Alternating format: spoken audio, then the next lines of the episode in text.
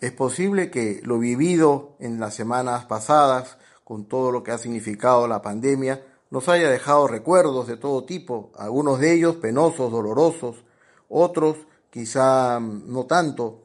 A mí me ha dejado también algunos recuerdos, algunas anécdotas, concretamente una me acuerdo cuando salí a hacer unas compras y el vigilante de la farmacia me pidió hablar personalmente, fuimos a una esquina, se le veía que tenía algo que contarme y, en esa, digamos, soledad me dice que, me pregunta, padre, ¿usted qué piensa del suicidio? Bueno, la, pregunta me asustó un poco, le quise bajar un poquito la intensidad, le dije, bueno, pero tú que estás pensando en suicidarte, y, él me dijo, bueno, qué mejor momento ahora, ¿no, padre? Que no hay nadie en las calles, nadie se va a enterar. Bueno, ya ese comentario sí me preocupó y le, animé pues a que, a que no lo haga, ¿no? Y para eso le pregunté si tenía familia, esposa, hijos, dijo que sí, que tenía dos hijos. Y a la vez notaba en él, en el guachimán, yo soy peruano y a los vigilantes le decimos guachimanes, porque hemos castellanizado la palabra watchman, el guachimán se le veía medio sonriente, no, no, se notaba una persona que realmente esté pensando en suicidarse. Entonces, eh, eh, cuando le pregunto sobre la familia, él me dice que, que sí, que tiene dos hijos, y, y, y, inclusive me dice, ahora es el mejor momento, padre, para dar el paso. Bueno, le dije, ¿qué paso quieres dar? Y él me dice, bueno, casarme, pues, porque no me he casado. Vivo con, con mi pareja, pero no, no me he casado por la iglesia. Y creo que ahora es el mejor momento para casarme, porque si ahora nos casamos, como hay restricciones sociales, no podemos organizar ninguna fiesta, ningún familiar se va a sentir herido si no lo invitamos, etcétera, etcétera. Los beneficios económicos, sociales de casarse ahora con restricciones sociales. Bueno, se veía que era un poco de broma de esta persona y después me preguntó pues las condiciones para tener el matrimonio católico, que era lo que él deseaba. Me llamó la atención esa asociación que hizo este guachimán. Suicidio, compromiso. Comprometerme igual a suicidarme. ¿Es correcto eso? Bueno, en parte, en parte, nos puede ayudar esa asociación a recordar y entender las palabras de Jesús. Jesús nos invita a perder la vida. Nos dice, quien no pierda su vida no la encontrará. Y al revés. Quien, busque su vida la perderá, no la encontrará.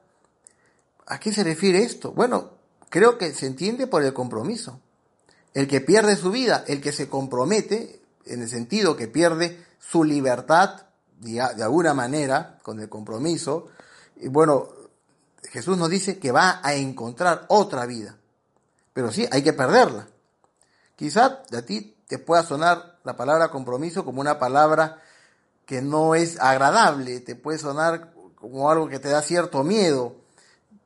Tienes de repente que tomar algunas decisiones que impliquen un compromiso y prefieres no hacerlas.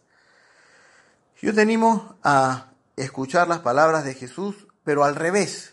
¿Qué pasa si las, si las escuchamos al revés? Es decir, si, si Jesús te dice, nos dice, ¿quieres encontrar tu vida?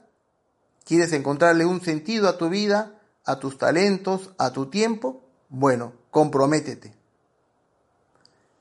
Ya es distinto, porque es, es atractivo encontrarle un sentido a nuestra vida. Un compromiso. Piensa en un compromiso deportivo, participar de algún equipo o participar de cualquier deporte, aunque sea individual. Hay un compromiso con el entrenador, hay un compromiso con un horario, con unas dietas, por ejemplo, un compromiso para conseguir alguna meta académica, un compromiso de amor humano. De repente estás pensando tener novio, tener novia, que has pensado dar ese paso, un compromiso con el mismo Dios y ves que Dios te pide algo. Bueno, todo eso, en parte, es verdad. Hay un suicidio, hay una pérdida, pero una pérdida que no es pérdida, sino que es inversión.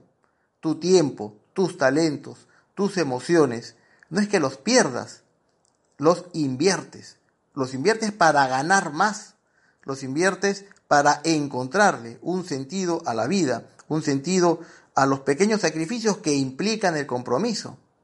Y esto lo sabemos muy bien, lo vemos en los deportistas, que alcanzan metas buenísimas, que son deseables por mucha gente, y es porque detrás de eso hay un compromiso que les ha supuesto dejar muchas cosas, su familia, a los amigos, una rutina de diversiones, etcétera, etcétera. Veamos el compromiso como una respuesta positiva, como un encontrar, como digo, un tesoro, encontrarle un tesoro a nuestra vida. ¿Cuál tesoro? El tesoro del el sentido. El sentido a nuestras capacidades, el sentido a nuestro tiempo, el sentido al amor.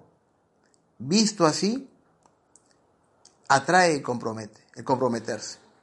¿no? El compromiso, visto así, es perder para ganar.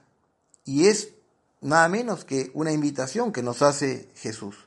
Vamos a pedirle al Señor, ahora en este rato de oración que estamos haciendo todos, desde nuestro corazón, desde lo más íntimo de nuestro ser, decirle al Señor que, que nos dé la fuerza para vencer las resistencias a comprometerse, que siempre van a, van a haber, que nos dé fuerza para superar eso, que nos dé más bien también una visión positiva y que en esa visión positiva esté también la compañía de nuestra Madre la Virgen, que también desde muy joven se comprometió con un proyecto cósmico, que era ser la Madre de Dios.